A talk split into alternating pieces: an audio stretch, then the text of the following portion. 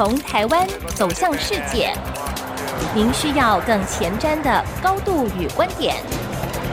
胸怀世界，放眼天下，欢迎收听《全球脉动》，刘碧荣焦点观察。各位听众朋友，大家好，我是台北东吴大学政治系教授刘碧荣，今天为您回顾上礼拜重要的国际新闻呢。第一个，我们先看中东。中东呢，在礼拜一的时候，一月二十二号，英美的联军又对也门的叛军胡塞武装组织发动新一轮的攻击。那新一轮的攻击呢，那么这次一样是在加拿大、荷兰、澳大利亚、巴林这个这种呃情报啊、后勤的支持之下，那发动了这攻击。这是十天以来发动的第八次攻击。那本来第一次发动攻击的时候，我们就想，哎呀，美国和英国改变政策了哈，本来是尽量克制的，不要去攻击也门本土的这个胡塞的这个基地啊，那怎么发动攻击了？就发动攻击以后，发现又第二次、第三次，现在总共第八次。当然这次的规模比较小，只攻击了八个点啊。十天前第一次攻击的时候是攻击了三十个点。可是似乎并没有完全削弱胡塞的这个作战的能力。那么伊朗还在后面不断的支持，不管是武器啊，不管是军事的支援。所以上个礼拜呢，英美联军他们还是在索马利亚外海拦截到一艘伊朗的船呢，那么是要运送飞弹零件到也门去。所以这个中东战争有没有扩大呢？有扩大，但似乎没有我们想的那么样的马上爆发成一个大战。但是这个战争就算打不完了。打完了呢，有了第一次攻击以后，现在到第八次，后面一定还有第九次、第十次。那后面什么时候会忽然升高？没有把握。那上礼拜我们又看到了伊朗呢，突然炮火四射，伊朗呢朝着叙利亚、朝着伊拉克北部、朝着巴基斯坦都发射了飞弹，那各有不同的目的。他打叙利亚这边呢，是针对伊斯兰国。伊斯兰国呢，就是在月初的时候，那么在伊朗那边制造了一些恐怖攻击，造成八十四个人死亡，所以伊朗必须要报复。然后打这个伊拉克北部库德区呢，那是要攻击以色列的情报站，因为伊朗说他有两个高阶的军官呢被以色列呢呃刺杀了，所以说要报复。那打巴基斯坦这边呢？因为巴基斯坦跟伊朗是邻国啊，那么在他们交界的地方呢，有一个俾路支，就是俾路支省啊，这是西南部，就是巴基斯坦西南部很大一个省份，俾路支省或者俾路支人呢，他们画的这个边界，那他们要求独立，搞分离主义，搞分离主义里面也搞一些恐怖的攻击。那么这里面尤其有一支呢，叫做正义军。伊朗呢是说它是攻击巴基斯坦内部正义军的这个基地，因为正义军在伊朗内部也制造了恐怖攻击啊，攻击了边界的一个警察局，所以他说必须要报复。但是因为他又打死了一些呃这个巴基斯坦的平民呢，所以巴基斯坦非常生气。礼拜四的时候，巴基斯坦也发射了飞弹，也攻击了伊朗内部。那这个战争。有一点点就可以看得出来，呃，中东的战火似乎拉到南亚，可是巴基斯坦这边比较是奇怪了，因为巴基斯坦真正的敌人呢，他当然敌人他是防着东边的印度嘛，那他跟塔利班关系也不好嘛，科布尔嘛，那如果再跟伊朗打仗，不是三面为敌吗？所以巴基斯坦其实他是并不想打仗，可他为什么一定要反击呢？因为巴基斯坦二月要进行大选，要大选的时候呢，嗯，军方要争取选票，所以他必须表示非常强硬。那伊朗为什么选的时候发射了炮火四射，往三个地方就发射这个飞弹呢？那是因为在这个以色列跟哈马斯战争爆发以来，伊朗一直自我克制，自我克制，这内部的强硬派按捺不住啊。所以，伊斯兰革命卫队就表示，我这是非常强硬的，我非常果决的。为了跟这个强硬派有所交代，所以他炮火四射，上礼拜三个地方都发射了飞弹。啊，当然这些飞弹很多是为了跟内部有交代，并不是想真的把整个战争去升高。但是我们晓得，任何一个偶发的事件都可能会擦枪走火。啊，所以目前看起来似乎没有我们看的中东大战呢，炮火整个升高。但是呢，这些潜在的危机都很值得我们去关注。第二大块新闻呢，我们看美国大选。美国大选呢，那么在这个星期二呢，那是新罕布下州进行初选。可在初选前两天，礼拜天的时候，一月二十一号，佛罗里达州的州长呢，Ron DeSantis，DeSantis 就宣布说，我退出。因为在去年，你看到新闻，DeSantis 是一路好像要挑战川普啊。可是，在上一次在爱荷华州的呃这个初选的时候呢，党团会议表现很差，就是没有获得该有的支持，呃，只是钱也用完了。那德桑蒂斯想再这样耗钱下去，反正打不赢，算了，就退了。他退了以后，马上说：“那我改支持川普。”好，那川普当然也表示：“哎，那他很高兴了，你支持我。”那现在在共和党内部能够挑战川普的，只有剩下这个南卡的州长的女性的，以前做联合国大使的海莉。那海莉呢？那到底能不能挑战到啊？或者是说，在几次初选下来，如果真的差太多，她也退出来，那根本等于就是共和党的提名就是川普的囊中之物嘛。那那谁能挡得住他啊？那么有没有什么别的案件可以阻得住他？这当然也是我们在看。但是上礼拜最重要就是 DeSantis 这个挑战者宣布退出。第三块大的新闻，我们看非洲。非洲看是美国国务卿布林肯呢，礼拜天的时候呢，一月二十一号启程访问西非。访问西非呢，呃，他准备这次去维德角啊，就是非洲外面的一些小岛啊，西非外面的小岛，维德角共和国、象牙海岸、奈及利亚、安哥拉。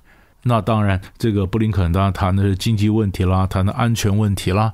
啊，他当然也会谈到这非洲啊，你晓得非洲在撒哈拉沙漠下南部一长条地方叫做呃萨赫勒，萨赫勒的这个地方呢，那么成了恐怖分子滋生啊，那么政局也非常不安啊。本来法国在那边帮忙反恐，但是很多国家发生政变之后呢，呃军事独裁者上来把法国人赶走了，引进俄国的佣兵瓦格纳民兵。啊，这边帮我反恐，反恐呢？那在美国当然敢去说这个地方，希望美国跟俄国呢较劲，要抢回一些影响力啊。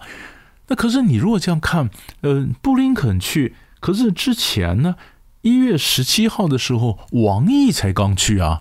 中国大陆有个传统，过完年之后，他的外长啊，或者呃，这个第一次出访一定到非洲，已经三十四年了，三十四年的传统。那王毅这次呢，他当然也是在象牙海岸。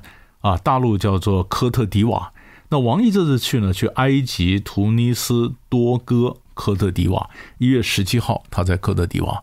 那这个马上布林肯也是去向海岸，就是科特迪瓦。你看到这个中美双方的较劲的，呃，这个态势非常清楚。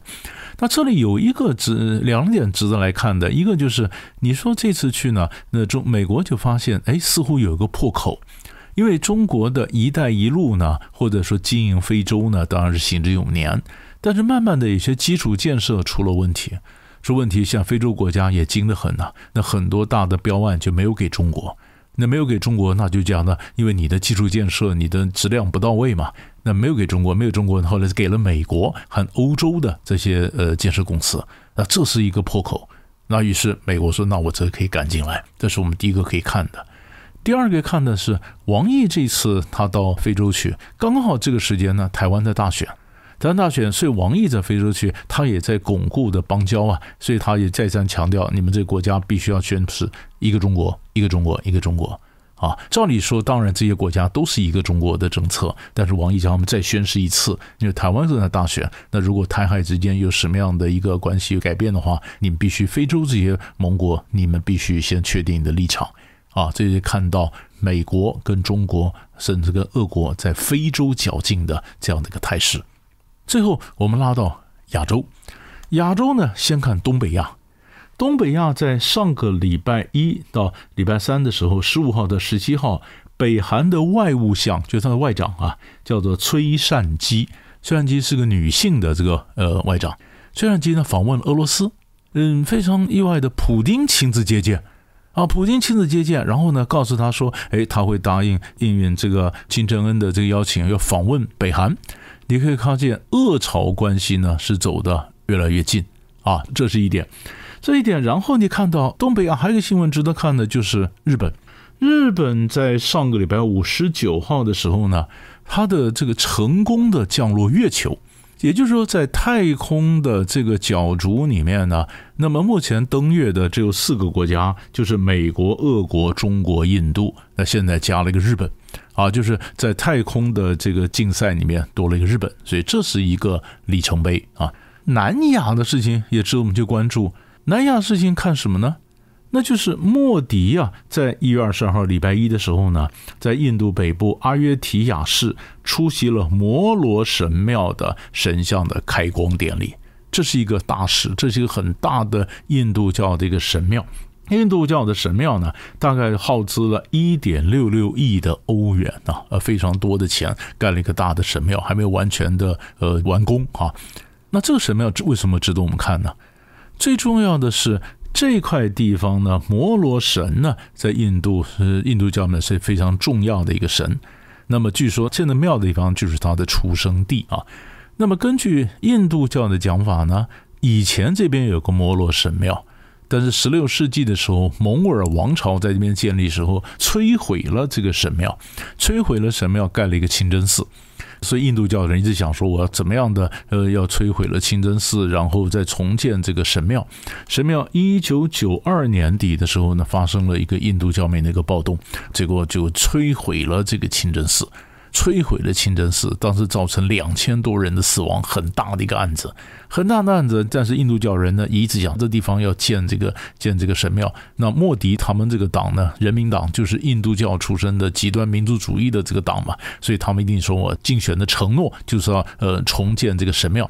那重建的神庙呢，在二零一九年最高法院做出裁决，做裁决就同意你在地方重建神庙。那旁边再划一块地给穆斯林去盖清真寺，所以莫迪他们人民党竞选的时候就说，我要把神庙重新盖回来。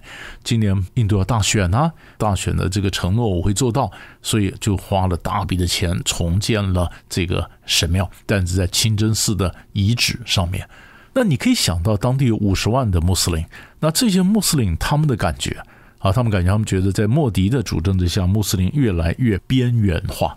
越来越变化。所以现在呢，呃，当然他的神庙开光的时候，八千多个宾客在这边，穆斯林都不敢出门。那不敢出门归不敢出门，但事实上也埋下了印度教跟穆斯林跟这个回教中间的一个潜在的冲突。那这个将来会不会发酵啊？会不会造成新的一些不安？当然也值得我们去关注。所以大概上礼拜呢，几大的快的新闻就为你整理到这里。我们下礼拜再见。